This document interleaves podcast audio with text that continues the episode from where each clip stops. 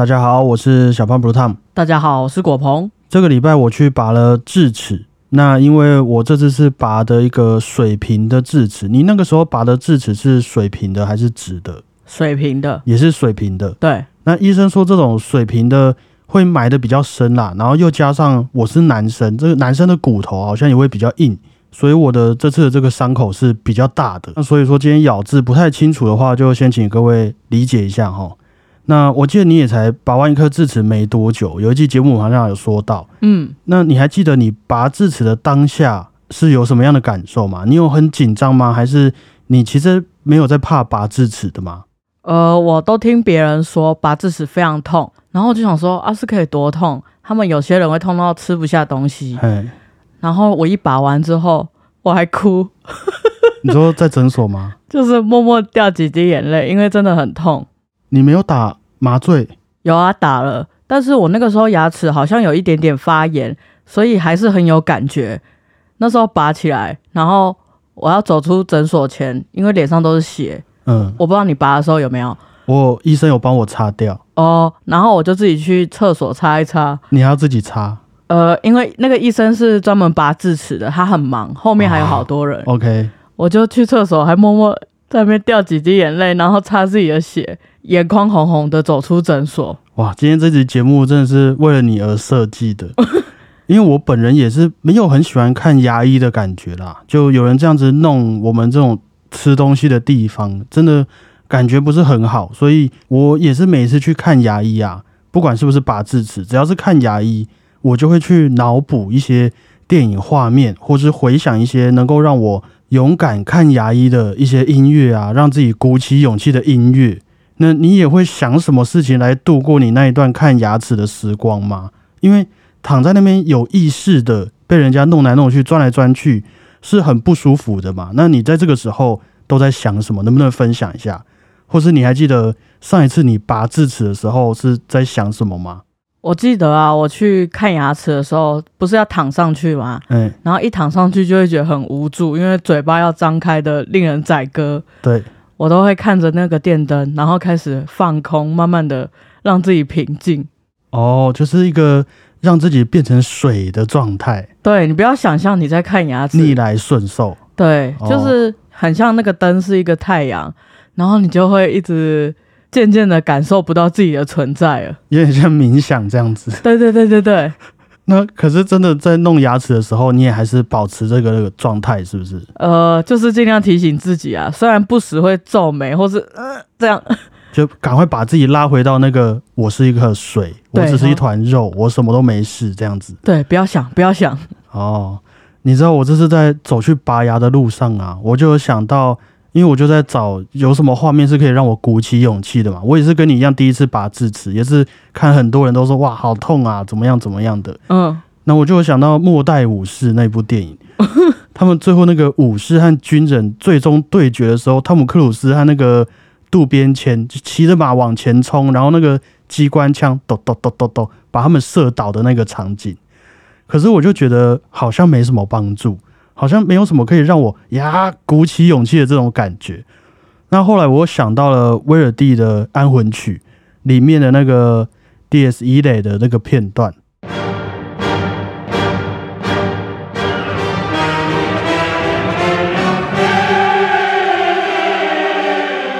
可是这个片段又会让我想到很多那一种，譬如说打折的广告啊，就好像也没有什么帮助，还反而会让我分心。到了最后呢，当我躺在那个诊所的治疗椅上面的时候，医生就往我脸上盖了一块绿色的布，那准备要开始拔智齿。结果我当时想到的是日本作曲家泽野弘之的作品《晋级的巨人》的配乐，我就想到哒滴滴哒滴哒哒哒哒，很感动这样子。然后这个配乐就在我脑海里面陪伴我拔完这一颗智齿了。你的太壮烈了吧？因为我就会让自己的恐惧无限的放大，这个在你的那个过程当中这样不会让你的身体很紧绷吗？很紧绷啊，我的手握着我的手握得很大力。后来我走回家的路上就在想说，我就在反省，就不可能吧？因为古典音乐的作品那么多，我们还是本科系出来的，怎么会找不到一首作品能够陪我拔完智齿呢？结果到最后是晋级的巨人在陪伴我的吗？那因为我也还有其他的智齿要拔，我这次是拔右下角的水平智齿，那我还有左下角的也是水平的智齿要拔，啊，那个伤口我想也是会很大，所以这个礼拜呢，我就找了几首作品、几段故事来分享给将来也要看牙医、也要拔智齿的朋友们。那我们 OK 就整理一下心情，开始今天的节目了哦。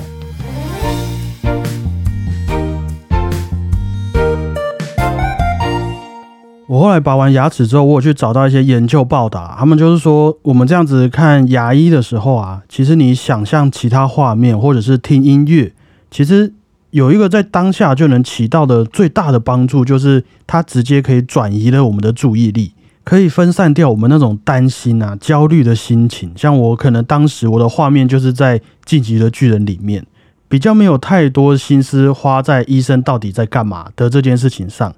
那而且你拔完牙齿之后，麻醉退了会痛嘛？会很不舒服。你那个时候有痛吗？有啊，超痛的。麻醉退完之后嘛，还会一直流血嘛？那这个时候反而尽量也是不要听那种我刚刚说的那种晋级的巨人啊、威尔第的安魂曲之类的，会让你血脉喷张的作品，因为它可能会让你更躁郁。那你已经在痛了嘛？反而应该要去听一些比较柔和的、比较慢节奏的音乐。一方面呢，转移自己对疼痛的注意力；另外一方面，也是让自己的身体，就像你那个时候在说服自己的心情一样，要冷静下来，然后让你的意识去舒缓那种疼痛不舒服的感觉。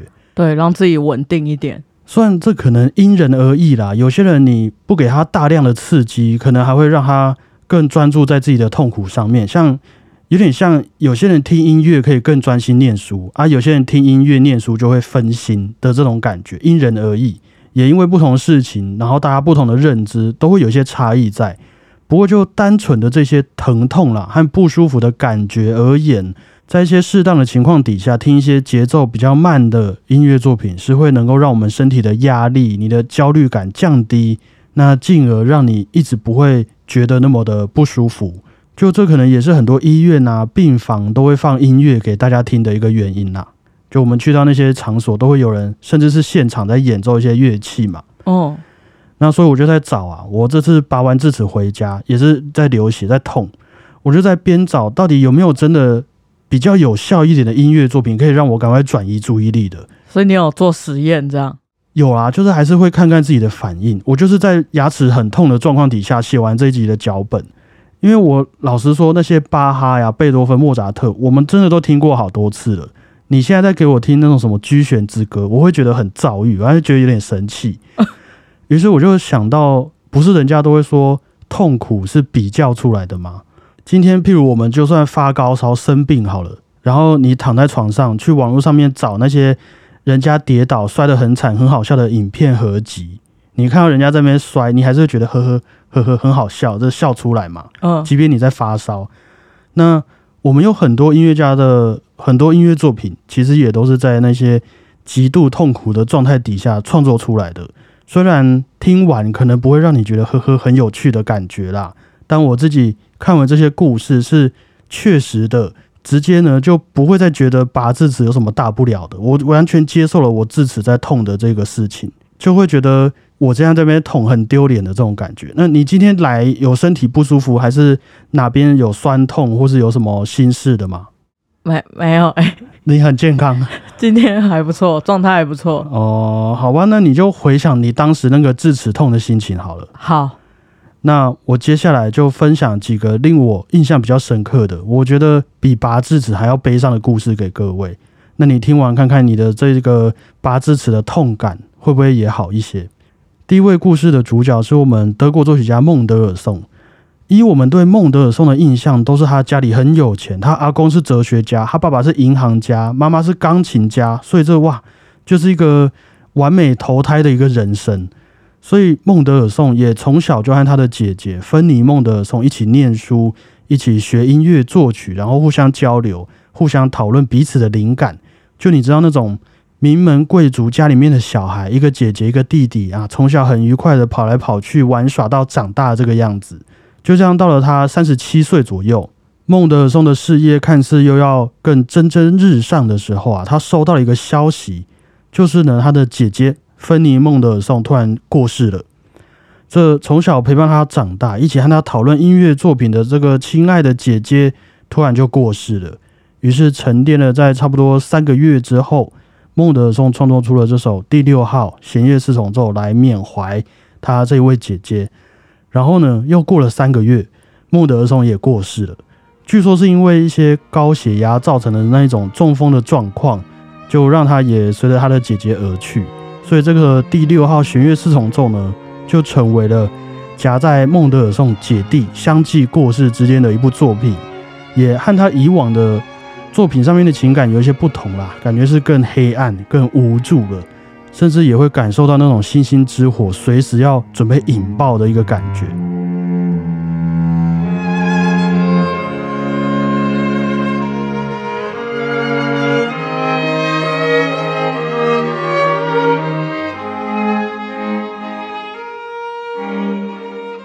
你看孟德尔颂这样子看似幸福的生活，还是得遇见这些亲人离世的经历。那对于一个这种原本单纯快乐的孩子来说，哎，这是会是多大的打击呀？你说像贝多芬这样子常常在奋斗就算了，他可能习惯了。那孟德尔颂这样看似完美的人生开局，就好像一个仓鼠被吓到，你知道那种很无辜的那种感觉。然后遇到这些事情，也是让他。就在几个月之后一起过世了，享年三十八岁。其实听完这个故事，我就觉得我这个智齿真的还好，就是比较起来这这一种程度，我自己会觉得有被治愈到啊。你呢？我不知道是不是因为可能孟德松比较有钱的那种痛，跟我们这种平凡的痛会不会有点让人难以想象？对，可是还是可以体谅他，应该也是很痛啊。好，那接下来哈。这个是一个苏联作曲家普罗高菲夫的第四号钢琴奏鸣曲。普罗高菲夫年轻的时候啊，在钢琴班的课堂上面，有一位同学，一位好朋友叫做史密特霍夫。那到了他二十出头的时候，有一天呢，普罗高菲夫收到了一封信，是这位史密特霍夫寄给他的信，上面就写到说啊，普罗高菲夫啊，我即将会开枪结束我自己的生命。那也请你放轻松，不要太难过。原因呢，也不是什么大不了的事情啦。那原本普罗高菲夫收到这封信，就以为是那种啊朋友之间的玩笑嘛，有点地狱梗，大家在那边闹这样子。结果就在几天之后，史密特霍夫的遗体就在一个森林里面被发现了。那据说普罗高菲夫也是忍着自己的情绪，还亲自把这个消息是传达给了史密特霍夫的妈妈知道。而且史密特霍夫好像还是独生子，于是普罗高菲夫就拿出了他在学生时期用来记录一些旋律、一些音乐动机的笔记本，重新编写了这一首第四号钢琴奏鸣曲，来献给这位他在学生时期的好朋友。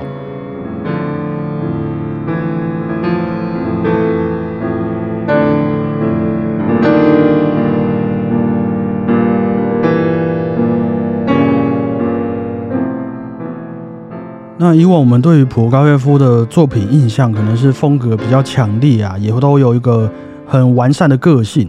不过这首第四号钢琴奏鸣曲相较之下，就多了比较多的空间，会让你觉得哎有点迟疑，因为有点没有安全感，很不确定性的感觉。怎么样？这个故事，这个作品，刚刚那首曲子听起来很抑郁，诶，是有这么一个感受啦。因为你的朋友嘛，那原本就这样子的。就是一个你好像习惯这个人一直都在身边，他也一直都在远方，都好好的。然后从今天以后就再也不会有这个人的消息的一种感觉。比起你的智齿离开了你，我已经刚刚已经一度忘记智齿痛了。大家一定要好好关心自己和身边朋友的一个身心状况哈，就该看医生就去看医生，该去咨上就去试试看，这都是很正常的、值得鼓励的事情。那最后一则故事，这部作品呢是来自。可以说是古典音乐史上最潦倒的作曲家之一。嗯，贝多芬。嗯，再潦倒，再潦倒一点。呃，舒曼。再潦倒一点点。这些人都比他有钱太多了。嘿，舒伯特。是的，舒伯特的连篇歌剧集《冬之旅》，连篇歌曲集，舒伯特的连篇歌曲集《冬之旅》。我这会真的觉得少一颗牙齿很难讲话。会怪怪的哈，会怪怪的。对于舒伯特来说，《冬之旅》这一整部作品，我觉得也许可以算是一个他对于死亡的见解。因为就名字来看，冬之旅就是冬天的旅途嘛，嗯，所以这一整年当中最黑暗、最寒冷的时间，我们都会在这一趟旅程当中遇见。那舒伯特这一位作曲家，他没有富爸爸，也没有什么厉害的大师也可以带他飞，就连他自己好不容易到了可以开一场音乐会、个人音乐会的时候，正刚刚开始要受到大家喜爱的这个时候呢，他就过世了。所以一辈子的定位，在他还活着的那个时候啊，也许充其量就只是一位喜欢音乐的人，然后有一些朋友，就跟我们差不多。还没听到音乐就已经觉得很痛了。不过呢，他这样子没钱就算了，没有人赏识也没关系啦，就至少我们自得其乐嘛，在朋友之间玩得很愉快嘛。但是呢，这再怎么愉快，也许同时也伴随着许多的风险。舒伯特呢，据说就是因为太。太愉快了，所以就染上了梅毒。那在当时一八几几年的时候，大家对于梅毒的应对措施就是使用一些水银啊，涂在你的身上，然后再把病人关到一个密闭的房间里面闷着啊。有些可能还会连续好几天不会允许你换衣服，这样子就是让你闷着治疗梅毒。所以长时间下来，病人可能就会开始感到恶心、想吐，一直拉肚子，还会喉咙痛、无法吃东西等等。对当时的医生来说，这些都是一个治疗梅毒的副作用。不过现在的我们看起来，这些症状很有可能都是水银中毒、汞中毒的一些征兆。那我们可以想象的是说，舒伯特在短短三十一年穷困潦倒的人生中的最后一段日子，大概就是在这个梅毒的治疗过程当中度过的。那时常要自己被关在房间里面，要面对身体。起疹子、发烧、头痛的各种状况，甚至撑不下去的时候，还会许愿说：“啊，希望我今天睡着之后就再也不要醒过来。”还会有这一种愿望。与此同时，在这个生命的最后一里路，舒伯特创作完了《冬之旅》这部连篇歌曲集，可以说是他其中的一份遗书啦，或是用来帮自己怎么说这个迈向死亡，对送葬的一部作品。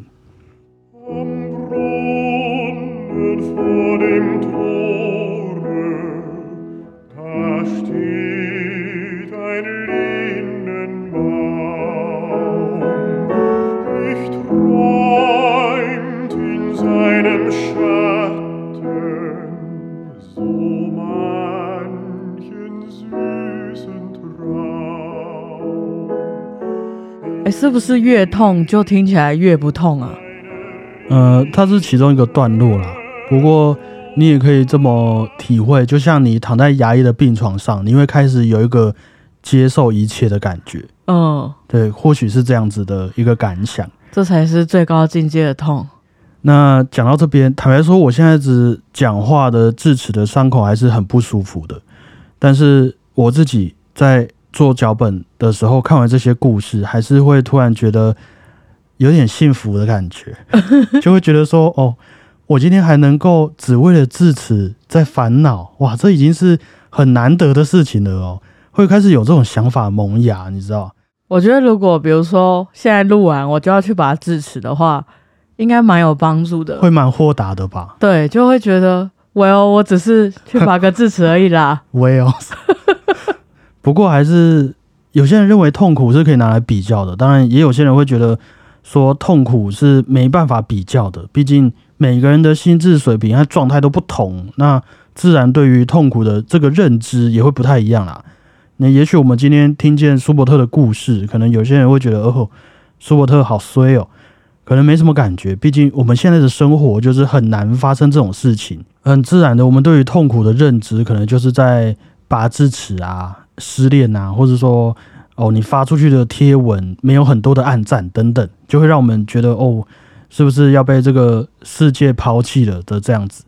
所以就只是稍微分享说，像是这些音乐作品啊，还有故事，会是我自己的一个提取勇气的一种方式啦。虽然大家对于痛苦的见解都不一样，但是在这些音乐作品里面，会让我感到比较，就像你说的，可以愿意接受这样子。Well。这个拔智齿的痛苦降临到我身上，我把我的底线踩在这，对我就是要拔智齿，我就是考不好啊，我就是失恋啊，再怎么样横竖就也是一条命嘛，啊，我都经历了这些事情，如果我还活着，就代表也许可能不会再更糟了，就代表我们也更可以理解到一些哦，快乐到底是什么啊？好好吃东西的感觉是有多棒的一件事情。对啊，我觉得应该是知道了世界上还有更痛的事情，你就可以相较来说，自己的痛就没有那么痛了。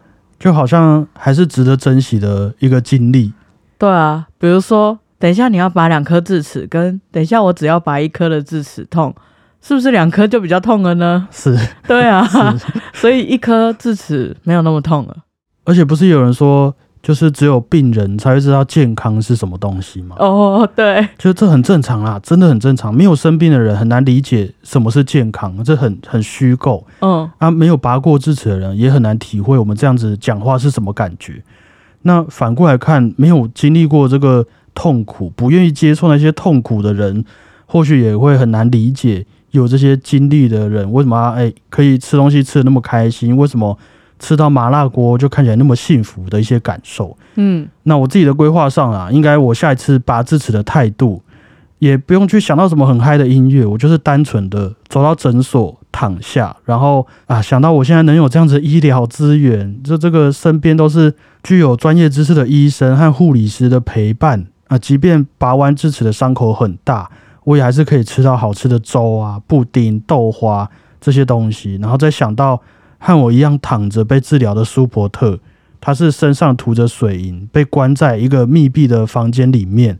然后我是躺在软软的治疗椅上面吹着冷气。我打完麻醉，说真的也不太会痛。是你应该也会选择去拔智齿，而不是舒伯特。对，可能下次就可以带着舒伯特的照片，然后把它贴在牙医那个灯的上面。可以，可以。看着他自己就觉得好，我愿意，我鼓起勇气接受这个痛苦。对。那今天要点播的作品，俄国作曲家肖斯塔高维奇第八号弦乐四重奏的第一乐章，由菲茨威廉弦乐四重奏所演奏的版本。这第八号弦乐四重奏可以说是肖斯塔高维奇最经常被拿来演出的弦乐四重奏了，是最有名的一首。不过，它五个乐章里面有四个乐章都是小调的和声居多，而且最后还结束在 C 小调，我们说的那种最悲剧英雄主义的一个调性。为什么呢？其实关于这首作品的创作动机有很多种不同的讲法啦。因为那个时候大概一九六零年左右，第二次世界大战已经结束了。那肖斯塔高维奇好像也参访了许多灾区，来帮一些反对法西斯主义的概念电影来配乐。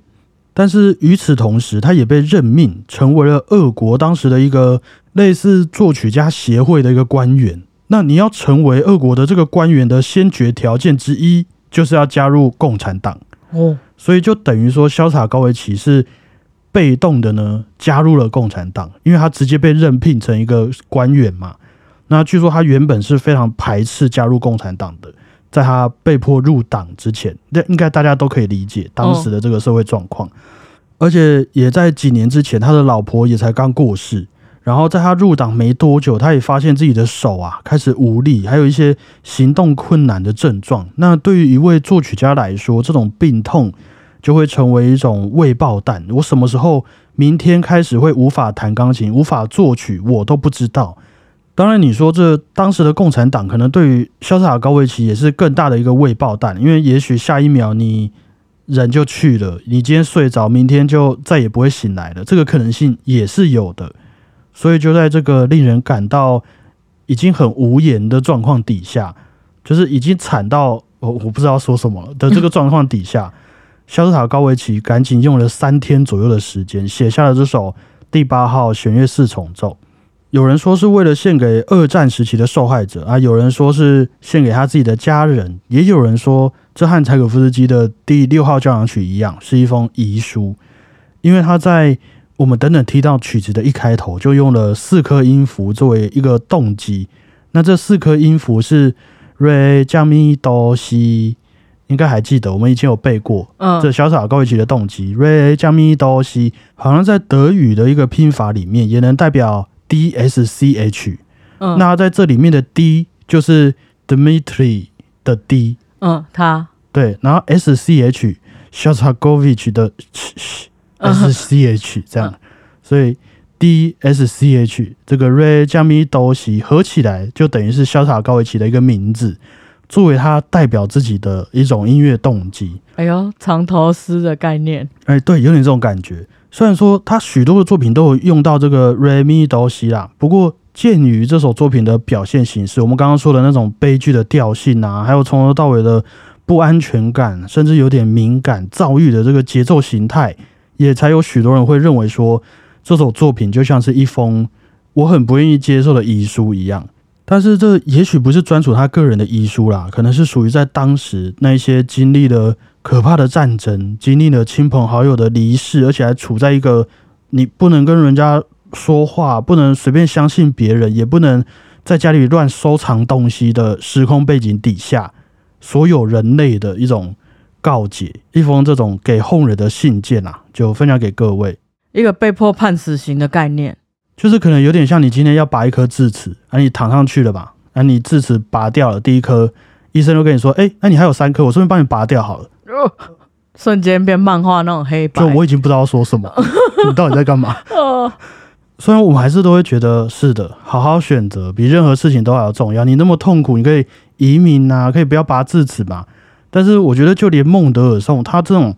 投胎投的比我们都好的银行家的儿子、哲学家的孙子，那他都还是遇到了这些难过、痛苦的事情，然后享年三十八岁。那我们要怎么躲开、怎么逃避这些痛苦？基本上应该都是不可能的啦，多少一定还是会遇到的。那就希望当我们在遇到这些需要承受灾难的时候，这些音乐也可以当做一个鼓励我们接受，然后提起勇气撑下去的作品。我觉得我们频道越来越黑。黑暗没有吧？只有今天吧。就是连这些伟大的音乐家的命运都是如此了，那我还有什么好抱怨的了呢？就尽量把这个，你知道，这可能我们一辈子会遇到的事情，就像一个圆嘛，啊，一个圆它就会有两端，那没有这一边就不会有另外一边的点嘛。嗯，所以今天你拔了智齿，你才会有啊。原来吃东西是那么幸福哦，一个对应对啊，你这样子经历的所有事情，才会变成一个圆嘛，像这些作曲家一样，我的人生才可以如此圆满。对啊，这样这样子不黑暗吧？呃，比较比较起来啊，比较起来，那这就是一个反面嘛。我觉得，哎哎，稍微就是换个角度看，就觉得哇，我在这边拔智齿好幸福了，还是大家健健康康、快快乐乐啦。对了，好好好，是是是没错，是这样子没错。不知道听完这集是会去敢拔智齿，还是希望不要拔智齿？应该是希望不要拔智齿。到底为什么 为什么要长这个东西？我真的非常不爽。呃，就还是啦，这些故事我们用来鼓励自己就好了。因为如果说今天我们可能突然真的遇到有人失恋，好了，譬如说，就还是我会觉得建议啦，就还是让他去哭啦。你不要跟他讲说，哎，你知道肖斯塔高维奇怎么样吗？因为这个潇洒高一奇再怎么样难过，还是比不上他们觉得人家的一抹微笑嘛。就是我觉得，我们就好好处理自己就好。这些故事是我对于我自己拔智齿的一个感想。嗯，啊，如果下次我们遇到其他人，他们发生了一些难过的事情，我们就好好陪伴就好，就不要给人家施加压力。对啊，我觉得很多的痛还是要自己痛过才会觉得不痛。对，我可以理解。不过就还是希望这些作曲家有帮上一点忙啦。嗯，感谢各位，我是主持人小王不烫，谢谢大家，我是果鹏，大家再会啊，拜拜。